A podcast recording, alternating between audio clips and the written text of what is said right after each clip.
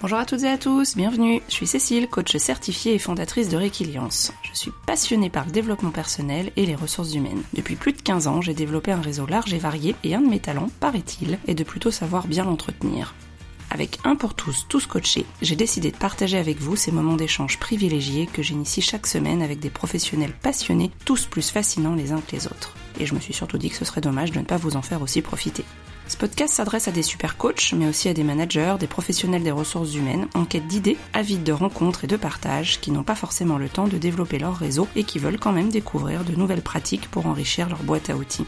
Si vous avez vous aussi envie de dénicher de nouveaux trucs et astuces d'experts à travers des échanges authentiques et en toute bienveillance, vous êtes au bon endroit à travers des regards croisés dans des environnements variés, je vous propose de rencontrer des personnalités alignées avec lesquelles nous partirons ensemble à la recherche de pratiques différentes et complémentaires en toute simplicité. Alors, à vos écouteurs, c'est parti pour de nouvelles découvertes. Bonjour Marion, bonjour Mélissandre, bienvenue sur Un pour tous, tous coachés. Je suis euh, ravie de vous accueillir aujourd'hui. En plus, vous êtes ma première double interview, donc c'est une première pour moi et je suis vraiment ravie de partager ce moment-là avec vous. Bienvenue. Bonjour Cécile, merci. Du coup, alors pour démarrer comme euh, à chaque à chaque épisode, euh, j'explique toujours un petit peu d'où on se connaît, par quel biais, puisque un pour tous tous coachés est aussi un podcast de réseau. Donc, on a eu l'occasion. J'ai d'abord rencontré Marion il y a allez, un an et demi, deux ans, je crois, pour euh, faire connaissance dans le cadre professionnel. Je suis venue vous voir dans les locaux de Hardis et euh, bah, c'est une des rares sociétés où je suis rentrée euh, en mettant le pied à l'accueil et en me disant waouh, il y a la qualité de vie au travail, elle prend tout son sens. En quelques secondes, ça se sentait que c'était dans une structure où la qualité de vie au travail, n'était pas juste sur papier, c'était vraiment, ça se ressentait, ça transpirait dans, dans ce que j'avais pu ressentir dès le début. Et puis on a gardé contact. Ensuite, il y a Mélissandre qui est arrivée dans la structure vous allez nous expliquer un petit peu aussi votre parcours à chacune. Et là, ça a pris encore plus son sens. Donc, du coup, à deux, euh, pour pouvoir nous parler un petit peu de, ce sujet-là, de la qualité vie au travail qui vous plaît, qui vous intéresse et puis qui prend vraiment euh, tout son sens dans, la structure où vous êtes voilà, en mini introduction. Je vais faire en sorte de gérer au mieux le temps de parole. Je sais que vous avez préparé aussi euh, l'interview en amont, donc je pense qu'on va pouvoir justement passer un très bon moment ensemble. Qu'est-ce que vous avez envie de, dire en complément? Alors, je ne sais pas qui souhaite démarrer, sur qui vous êtes, d'où vous venez. qu'on puisse en savoir un petit peu plus sur vous. Eh ben, écoute, Mélissandre, vas-y. Bon, en tout cas, merci beaucoup euh, Cécile pour cette invitation. De mon côté, j'ai rejoint Ardis assez récemment, c'était en avril dernier, donc euh, en plein confinement, mais j'ai effectivement été très très bien intégrée et j'ai moi-même ressenti l'ambition et euh, qu'avait Ardis en termes de qualité de vie au travail, même quand on était à distance. J'ai rejoint le groupe en étant du coup responsable RH pour l'agence de Lyon. Je m'occupe également de la marque employeur et des partenariats écoles au niveau du groupe. Le secteur du coup de l'informatique est tout nouveau pour moi euh, parce que précédemment j'ai travaillé dans le secteur de l'immobilier commercial et de l'agroalimentaire. Donc c'était un, petit challenge euh, au début, mais en tout cas euh, c'est un très beau secteur qui bouge beaucoup et donc on s'éclate bien. Merci Mélissandre. Marion?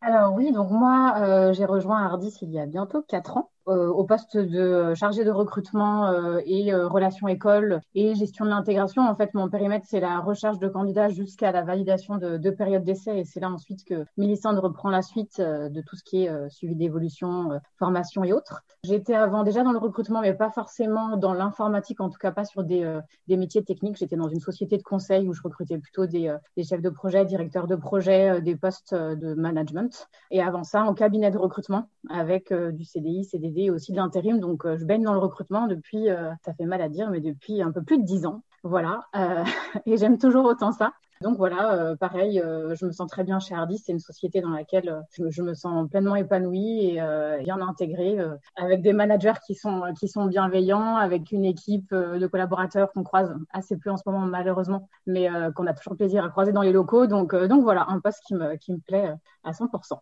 Voilà. Disons complètement. Bravo. Un beau chiffre rond.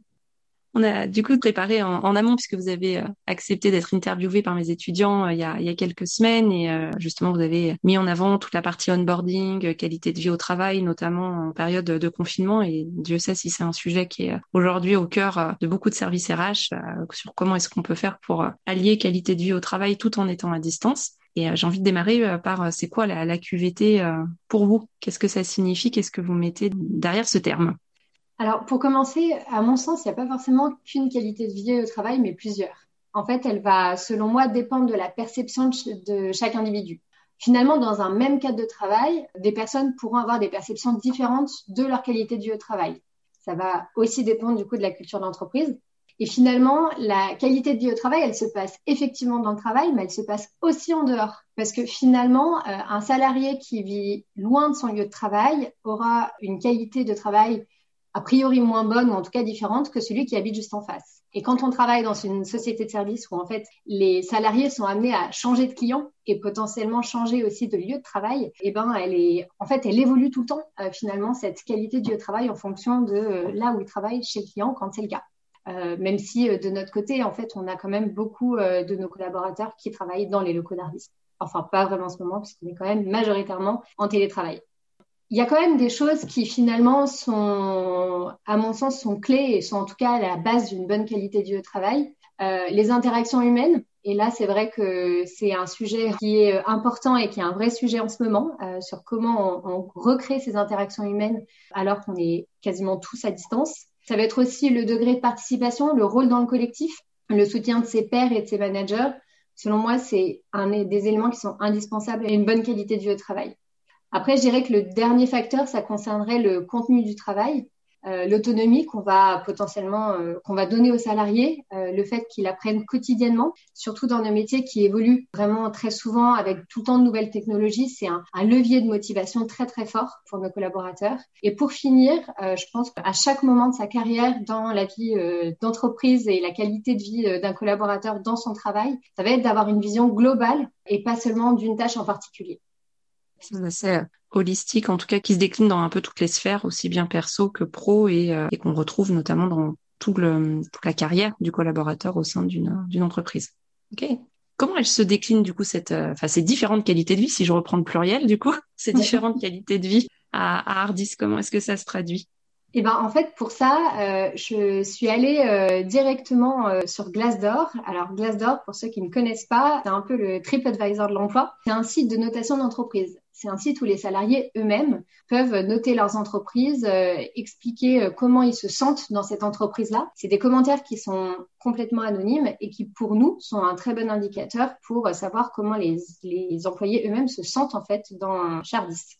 Et pour vous donner quelques citations de qu'est-ce que qu'est-ce que ça veut dire concrètement chez nous. Par exemple, on a un collaborateur qui avait euh, indiqué que chez Ardis, il y avait une coopération entre les collaborateurs et les services euh, que c'était rare d'avoir ce niveau de communication transparente. Ça, c'est important chez nous. Euh, c'est vrai que durant la crise du coronavirus, on a eu beaucoup d'interventions de notre équipe de management. Et ce qui était euh, assez intéressant pour moi, euh, notamment quand je suis arrivée euh, dans la société, c'est que on avait un, un espèce de chat euh, où les collaborateurs pouvaient spontanément poser euh, des questions euh, au Comex. Ces questions n'étaient absolument pas filtrées. Il y avait des petites blagues qui étaient faites même à notre PDG, et en tout cas, c'était un élément assez fort, je trouve, de, de notre culture qui est dit aussi de notre société sur Glassdoor, c'est que du directeur aux opérationnels, il y a globalement des échanges constructifs et autour de l'humain que euh, les équipes, euh, il y a une, vraie notion de convivialité.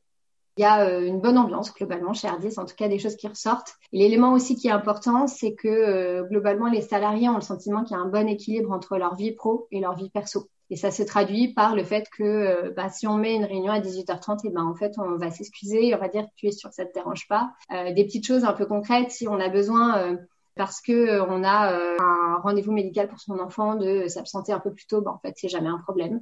Donc en tout cas, c'est des choses vraiment qui sont assez fortes euh, dans notre société. Et pour finir, je dirais qu'il y a une vraie proximité des managers, il y a une, écoute et en tout cas, il y a vraiment cette culture de la bienveillance.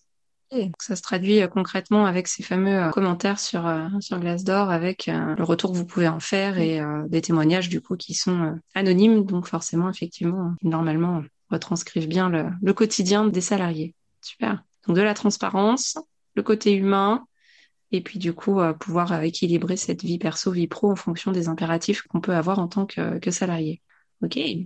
Vous avez déjà donné là quelques quelques infos concrètes de comment ça se traduit sur le terrain. Euh, qu'est-ce que vous, avez envie de partager comme truc astuce, comme exemple concret euh, justement que vous avez pu mettre en place dans dans votre entreprise ou justement sur l'agence notamment de Lyon? Alors, si je peux parler peut-être de la façon dont on, intègre les collaborateurs, peut-être pour commencer. Euh, hum. Parce que c'est vrai que pour moi, l'activité, elle démarre même avant l'arrivée dans l'entreprise.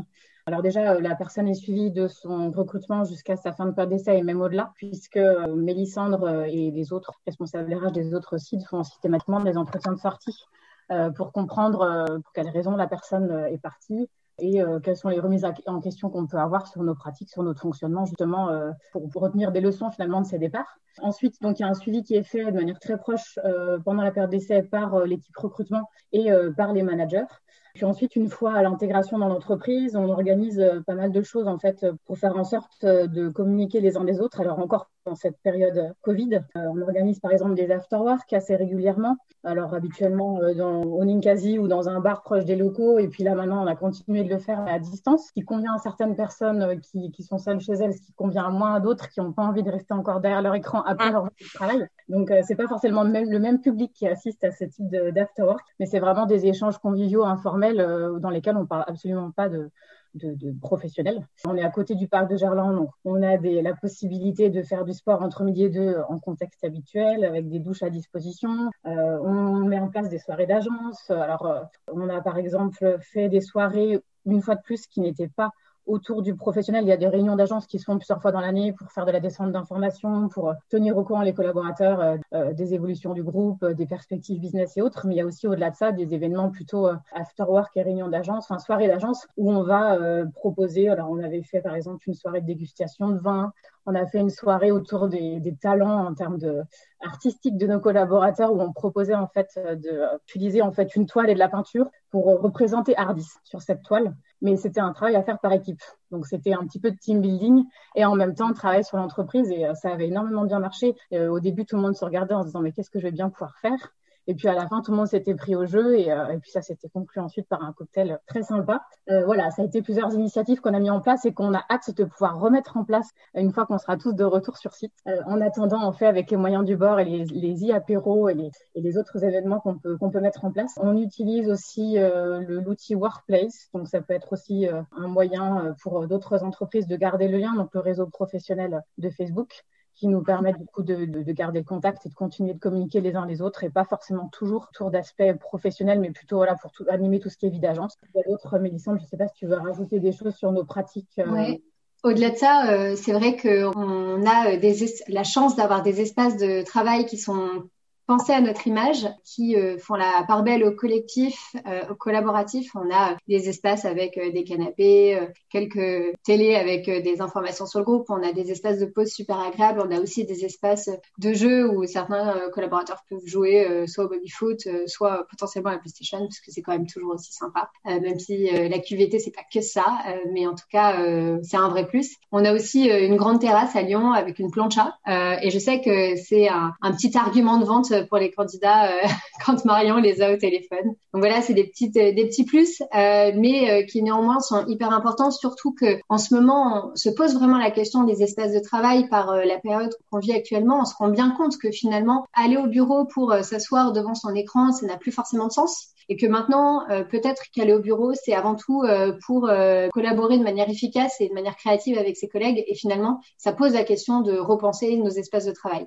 Et ça, à mon sens, c'est une, réflexion qui est intéressante et qu'on avait déjà, qui avait déjà été menée au, au niveau du groupe.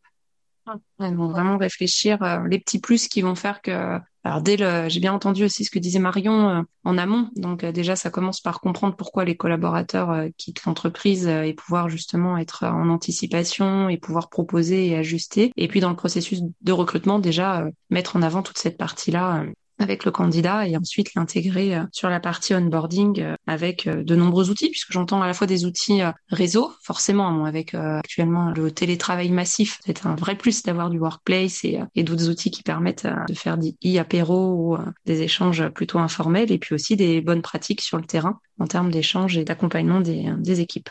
Super. En tout cas, c'est déjà plein de bonnes pistes euh, que vous avez mis en place. Souvent, le baby foot est pas mal récrié euh, dans les, dans les QVT, mais effectivement, c'est pas que ça, mais c'est quand même sympa. Et puis d'ailleurs, sur les locaux de Lyon, vous êtes vraiment dans des espaces où il y a le, côté vitré, le côté collaboratif, le côté un peu bulle euh, de travail, tout en étant très libre dans les mouvements. En tout cas, c'est ce que moi j'en ai retenu. Hein. Je suis venue qu'une fois dans vos locaux, mais c'était assez, assez marqué et assez feutré comme ambiance de travail avec vraiment une bonne ambiance, le sourire qui se ressentait euh, voilà, avec vos, vos collaborateurs. C'était vraiment vraiment très marqué. Ok. Et toutes ces bonnes pratiques, du coup, qu'est-ce que qu'est-ce que vous en retirez? C'est quoi vos prochaines étapes aussi à Hardis Parce que j'ai l'impression qu'il y a une démarche d'amélioration continue, de toujours proposer plus, d'aller plus loin. Quels sont les, les projets du moment?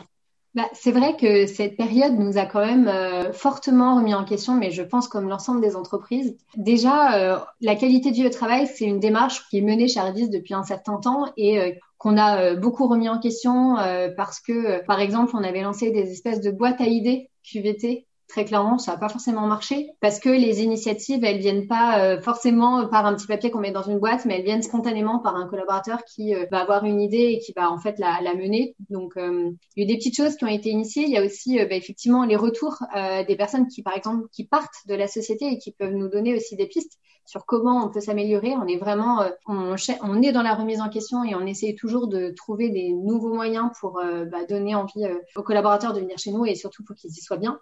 On a pas mal d'idées au fil de l'eau qui nous sont données par euh, nos collaborateurs eux-mêmes. Finalement, c'est quand même euh, aujourd'hui un vrai challenge d'avoir des actions fortes en termes de qualité de vie au travail quand tout le monde est en télétravail ça nous pousse finalement à faire preuve de plus de créativité dans certains domaines. Donc euh, Marion en a parlé, on a fait des e-apéros, mais où finalement euh, au début on voilà on buvait peut-être juste une petite bière euh, en visio et finalement on est passé à d'autres choses pour le rendre plus interactif. Donc on a fait des espèces de grands Pictionary. On a joué au jeu Among Us, qui est un jeu collaboratif qui est hyper sympa à faire à distance. On a fait aussi plutôt des activités liées aussi à la parentalité. C'était important pour nous de partager aussi euh, tout ce qui était euh, notre vie, qui n'est pas forcément que notre vie euh, vraiment pro, et, aussi de partager d'autres choses parce que malgré tout, quand on est en, télétravail, et eh bien finalement il y a les enfants qui viennent parfois jeter un œil, voilà, sur une visio. Et donc on a fait par exemple le goûter des enfants où on a lancé des visios à 16 heures où tout le monde pouvait venir avec avec son enfant s'il le voulait. Évidemment, il y avait rien d'obligatoire, mais c'était assez sympa de partager un goûter ensemble. On a fait aussi des petits challenges télétravail avec des séances de sport. Euh, un collaborateur euh, proposait une petite séance de sport et les autres, euh, du coup, suivaient en ligne. Donc ça, c'était super sympa. Après, on a fait aussi des challenges photos lors de la chandeleur de Noël. Donc c'est des, des, moments aussi intéressants à partager. On est en train aussi de voir pour réaliser un escape game en ligne gros escape game avec euh, tous les collaborateurs. Euh, ça, on a, envie de le lancer, donc on est en train de voir comment on peut le faire. Euh, ce qui est certain, c'est que Workplace a joué quand même un rôle assez déterminant pour maintenir le lien. C'est quand même, malgré tout, pas toujours évident. parce que il y a certaines personnes qui, bah, comme tu le disais Marion, passent la journée sur l'écran et ont pas envie de passer des moments off et vraiment ça peut se comprendre. Donc je pense que qui est primordial, c'est que personne ne se sente obligé de le faire, mais qu'en tout cas pour ceux qui on a envie qu'il y ait des initiatives qui soient menées et pas forcément que par nous. Parce que là où on se rend compte aussi que ça marche très bien, c'est quand ça vient bah, des personnes elles-mêmes qui vont avoir des idées et qui les mettent en œuvre. Super. J'ai souvenir aussi quand euh, vous avez échangé avec euh, avec mes étudiants, il y avait le, le, comment vous avez accueilli les personnes euh, en période Covid sur la partie onboarding et j'ai trouvé vraiment votre approche très complète là aussi dans l'idée de penser à tous les petits détails. Est-ce que vous pouvez nous, nous, en dire plus? Parce que j'ai trouvé ça vraiment très bien pensé dans, dans, toutes les étapes pour que la personne se sente vraiment intégrée. Et puis bah du coup, Mélissandre, vous avez été un des exemples de l'intégration en avril 2020 qui était quand même une période pas forcément facile pour pour intégrer des collaborateurs. Et du coup, euh, je sais pas, peut-être Marion, c'était, il me semble que c'était vous la dernière fois qui avez euh, pris la parole sur cet aspect-là. C'est vrai qu'il a fallu s'organiser parce que euh, personne n'a vu le Covid arriver et donc les intégrations à distance. Donc les, premières personnes qui sont arrivées chez Ardis sont arrivées à distance puisqu'on était, on était confinés. Mais depuis, on a pu mettre en place un dispositif qui est le plus important, c'est d'arriver à garder le contact euh, avec la personne avant son, arrivée. Donc maintenant, systématiquement, le, manager appelle le futur collaborateur euh, quelques semaines avant. Alors c'est une ou deux semaines avant, euh, parce que c'est vrai qu'on se rend compte qu'il se passe pas mal de temps entre la validation de la proposition d'embauche et l'arrivée. Il peut se passer deux, trois mois. Et pendant ce laps de temps, on n'a pas forcément de raison d'aller vers le futur collaborateur, lui non plus, mis à part pour les questions administratives. Donc ça nous paraissait important que la personne se sente désirée et en tout cas attendue et que le manager lui fasse savoir que voilà que tout était mis en place pour son arrivée. Donc il y a déjà cette, cette chose qu'on a mis en place depuis, euh, l'épisode Covid finalement, depuis, début d'année 2020. On a ensuite euh, essayé de renforcer en fait euh, les, les rôles qu'on avait mis en place, donc notamment le rôle du parrain ou de la marraine, qui est en fait un rôle que n'importe quelle personne chez Ardis peut avoir. Ça peut être quelqu'un qui est dans la même équipe, comme ça peut être quelqu'un qui n'a pas forcément de lien direct avec le futur collaborateur, mais qui sera disponible pour répondre à toutes les questions que pourrait avoir le nouveau collaborateur dès son arrivée. Toutes les questions auxquelles on ne sait pas à qui s'adresser Donc, il y a ce rôle-là, en fait, qui est vraiment déterminant et, et on s'appuie sur des parents et des marraines qui se sentent investis et qui font en sorte de bien intégrer les collaborateurs parce que leur rôle premier, c'est de, faciliter l'intégration des nouveaux et notamment à distance. Et puis ensuite aussi les people leaders, donc euh, ce sont en fait des référents RH qui, euh, jouent en fait un rôle de relais vis-à-vis des managers euh, pour gérer les collaborateurs de manière qualitative et donc qui du coup à distance prennent des contacts réguliers et vont s'assurer que tout se passe bien avec le nouvel arrivant. On fait en sorte maintenant de les intégrer sur site alors, on n'a pas encore l'autorisation de revenir à 100% sur site, mais au moins le premier jour, de les accueillir en présentiel, euh, d'organiser leur présence avec euh, justement leurs parents ou marraines, leurs people leaders, leurs managers, qui puissent croiser un maximum de monde euh, pour leur premier jour, parce que c'est assez triste de faire son premier jour derrière son écran. On leur remet leurs goodies. Là, je, souris parce qu'en fait, il y en a certains qui sont arrivés pendant le confinement qui ne les ont pas eu et qui m'ont dit six mois plus tard, Marion, moi, c'est super, tout se passe bien. Par contre, j'ai pas eu mon petit sac de goodies, je suis un peu déçue. Donc, voilà, pour les prochains, on fait attention. Euh, donc un petit sac dans lequel on leur met un mug, une bouteille, un bloc-notes, euh, une petite balle anti-stress, euh, voilà, deux trois petites choses qui font que, que voilà, c'est leur petit sac personnalisé et qu'ils se sentent bien intégrés. On met en place des points plus réguliers avec leur équipe on essaye aussi d'instaurer des points informels parce que finalement, la difficulté d'une intégration à distance, c'est que, OK, on est, on est dans une équipe, on est dans un projet, on a un manager, mais euh, on est là pour travailler et on n'a pas forcément de, moyens de, connaître nos, collègues au-delà. Donc, on travaille là-dessus, d'essayer de faire en sorte de faire des petites intégrations par équipe, d'être présenté à tout le monde et qu'il y ait un maximum de contacts informels. C'est vraiment pas évident, mais c'est quelque chose sur lequel on travaille. On essaie aussi de faire en sorte que le matériel soit livré dans les temps au domicile parce que, ben, en ce moment, comme on a peu de visibilité sur la suite, on, on fait livrer le matériel chez le collaborateur et ensuite on lui donne rendez-vous à l'agence pour être sûr que si jamais on est confiné, bah, qu'il puisse quand même démarrer. Puis après, oui, euh, l'intégration dans euh, un maximum euh, d'événements, des, conférences techniques qui sont organisées en interne. Donc ces personnes-là, les nouveaux arrivants sont directement intégrés dans ces conférences techniques. En tout cas, ont la possibilité d'y assister s'ils le souhaitent. Dans les réunions d'agence aussi, qui sont organisées par le responsable d'agence, même en amont, si on peut les, les inviter avant leur arrivée et qu'ils puissent participer à une première réunion d'agence avant leur intégration, c'est encore mieux. Euh, et puis après, voilà, un maximum d'informels, de, notamment par le biais des afterworks dont on parlait euh, à distance. C'est vrai que c'est vraiment pas évident et on essaie d'améliorer nos pratiques euh, au fil du temps, même si on espère tous que bientôt on pourra refaire des intégrations classiques sur site avec le tour des locaux et la poignée de main à tous les collègues et, les croissants qui vont bien. Voilà. Mais en attendant, on fait comme on peut. en attendant, vous avez quand même trouvé pas mal de techniques pour justement pallier un peu à tout ça. Et puis j'entends vraiment cette notion, cette envie d'inclure, donc la notion d'inclusion aussi dans le, dans les, dans l'équipe et de manière globale pour que la personne se sente bien accueillie en, prévoyant le sac de goodies pour tout le monde. Voilà. ok. Super, merci en tout cas pour cette, ce détail parce que c'est précis et c'est, euh, je pense, des questions qu'on se pose, notamment en service RH, même si chacun s'est adapté avec euh, les moyens du bord et la temporalité de ah comment est-ce qu'on fait pour accueillir à distance des questions qu'on s'était pas forcément posées avant. Et euh, c'est intéressant de voir aussi quelles techniques vous avez pu déployer et mettre en place.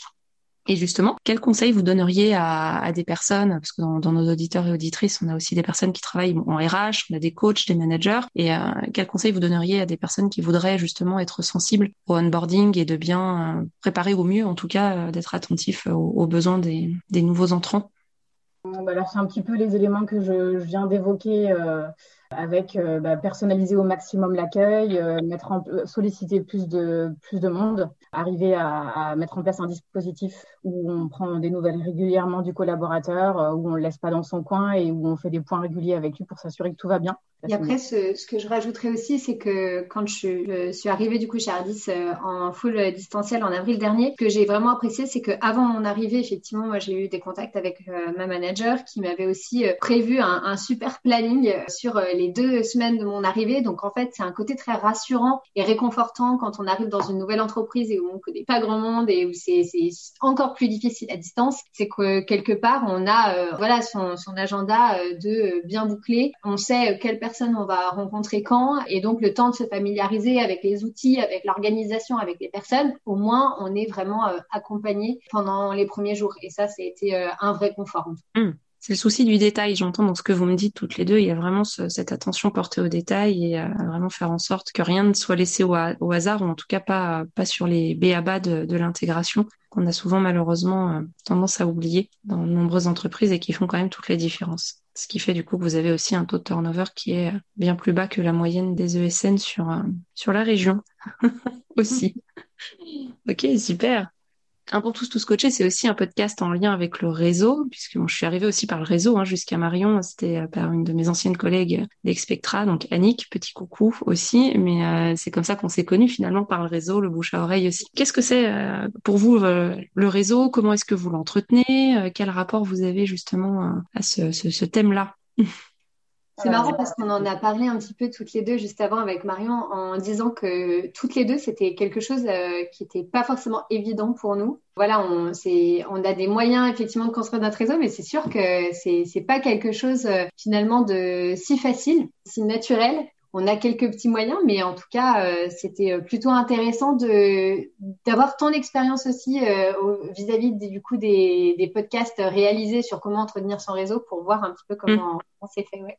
On peut effectivement voir ce, ce côté-là. D'accord. Ouais, donc du coup, euh, après souvent en, recrutement, euh, on parle souvent de son réseau, entretenir son réseau, son réseau de candidats. C'est vrai que du coup, euh, quand j'échange avec des personnes qui sont amenées à faire du recrutement et beaucoup de recrutement, parce qu'en Haïti, vous êtes clairement sur les, les, métiers où il y a besoin de, de drainer du candidat et, et, et du monde. Et c'est intéressant aussi de, de voir comment est-ce qu'on peut entretenir son, son réseau de candidats ce serait quoi du coup les, les, trucs et astuces, euh, Marion, pour entretenir euh, le vivier de, de réseau candidat Qu'est-ce que vous mettez en place chez, euh, chez Ardis alors moi, c'est vrai que quand je pense réseau, en effet, je pense plutôt dans l'optique recrutement plus que, que le reste. Donc c'est vrai que c'est aussi important. C'est simple objectif.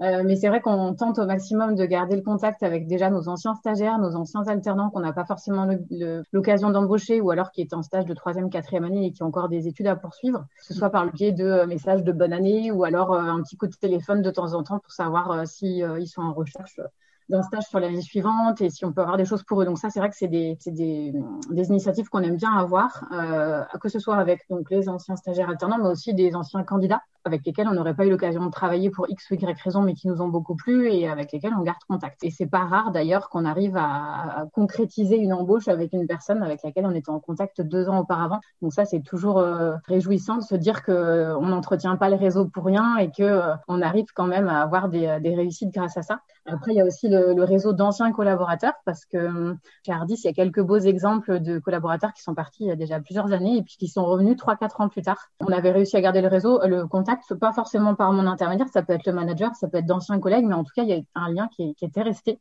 C'est vrai que ça, c'est euh, encore mieux parce que du coup, on se dit, bah super, ils sont allés voir ce qui se passe ailleurs, mais ils ont quand même eu envie de revenir chez nous. Donc, mmh. euh, ça fait plaisir et on se dit que malgré tout, le, voilà, le réseau est très important et c'est bien de garder contact. Après, au-delà de ça, moi, j'essaie de garder le contact avec des recruteurs, alors par, de, par le biais notamment d'événements comme euh, mmh.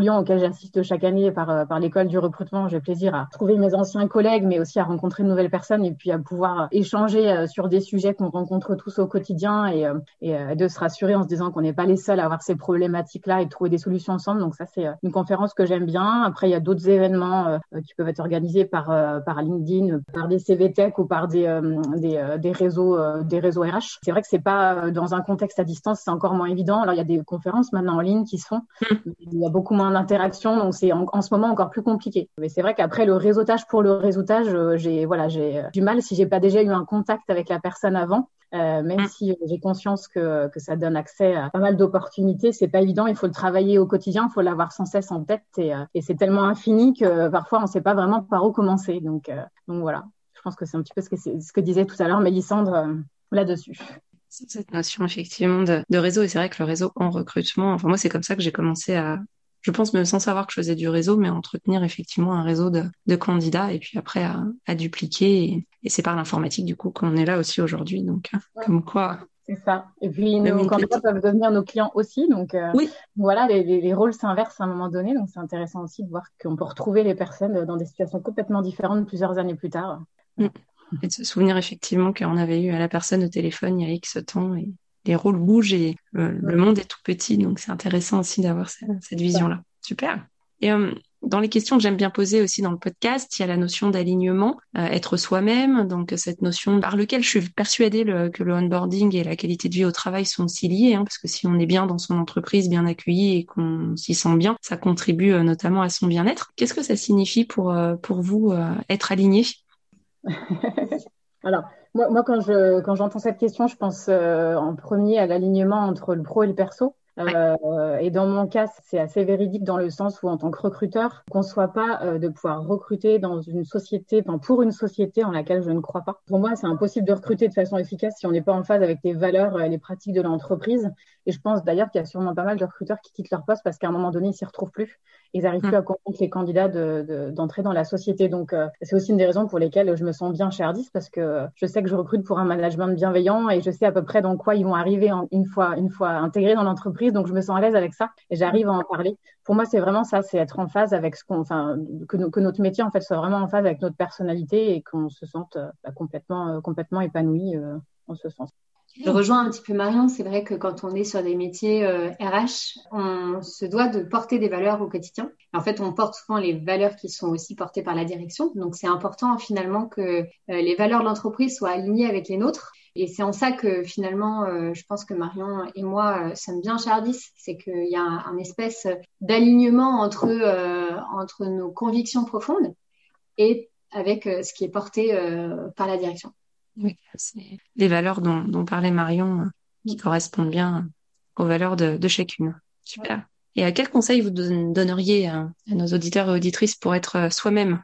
Est-ce qu'il y a un conseil en particulier ou des conseils hein, d'ailleurs, hein, si vous en avez plusieurs, je ne vous limiterai pas.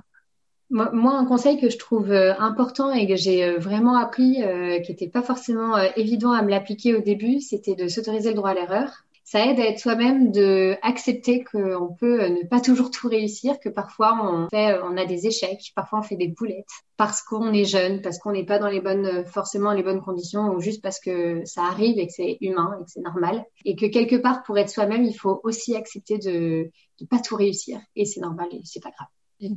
Donc s'autoriser le droit à l'erreur. Très bien. Pour apprendre justement, ouais. Ouais. Ok. Euh, peut-être aussi pouvoir dire ce qu'on pense moi, je me sens moi, pas moi-même si, euh, si je me sens pas euh, autorisée à dire ce que je pense. Donc oui, euh, arriver à être, être écouté et exprimer vraiment ce dont on a besoin et ce qu'on ressent et pas hésiter à fuir un contexte où justement on se sent pas libre de mmh. s'exprimer.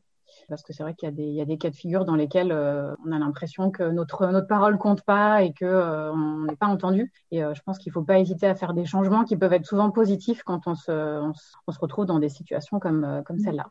Et, et, pour finir, je rajouterais, et ça fait un petit peu écho à ce que tu viens de dire, Marion, c'est de d'essayer au maximum de s'entourer des bonnes personnes. Je sais que de mon côté, dans mon parcours, j'ai eu vraiment beaucoup de chance. C'est que j'ai été entourée de, de mentors euh, assez forts avec euh, des personnes qui m'ont permis d'être moi-même parce qu'elles m'ont un peu poussé dans mes retranchements, euh, poussé à exprimer ma créativité, m'ont aussi fait les retours nécessaires pour que je puisse m'améliorer sur euh, sur certains éléments. Et quelque part, c'est aussi les personnes qui nous entourent et qui travaillent avec nous au quotidien qui vont nous permettre d'être nous-mêmes quand elles, euh, elles ont la, bonne démarche bienveillante avec nous. Merci mentor et, et on dit souvent qu'on est la, la, somme la somme des cinq personnes avec qui on passe le plus de temps. et le lien avec avec ce très bon conseil aussi de, de, choisir les personnes qui nous entourent autant personnellement que, que professionnellement. Super. Et euh, dans les ouvrages en termes de littérature, de livres euh, ou autres, est-ce que vous avez des, un ouvrage à nous partager, alors soit que vous êtes en train de lire, soit que vous avez lu, soit un ouvrage qui reste sur votre table de nuit et que vous relisez régulièrement. Qu'est-ce que vous auriez envie de, partager avec nous comme ouvrage? Alors moi, j'ai pas l'habitude de relire un livre régulièrement parce que j'ai déjà du mal à le lire sans m'endormir dessus. Donc pour les personnes qui, euh, qui comme moi, s'endorment au bout de 3-4 pages le soir parce que, parce que généralement je lis une, fois couché. Euh, alors moi, je, le premier livre auquel je pense, c'est un livre que j'ai lu il y a déjà quelques temps. Euh, et qui m'avait beaucoup plu, peut-être parce que j'étais dans de bonnes dispositions pour le lire, mais j'avais fait un voyage en Bretagne et j'avais lu le livre de l'affaire, enfin c'était le mystère Henri Pic. de hmm. David Funkinos. Alors, j'ai pas vu le film. Je sais qu'il y a un film qui est sorti depuis.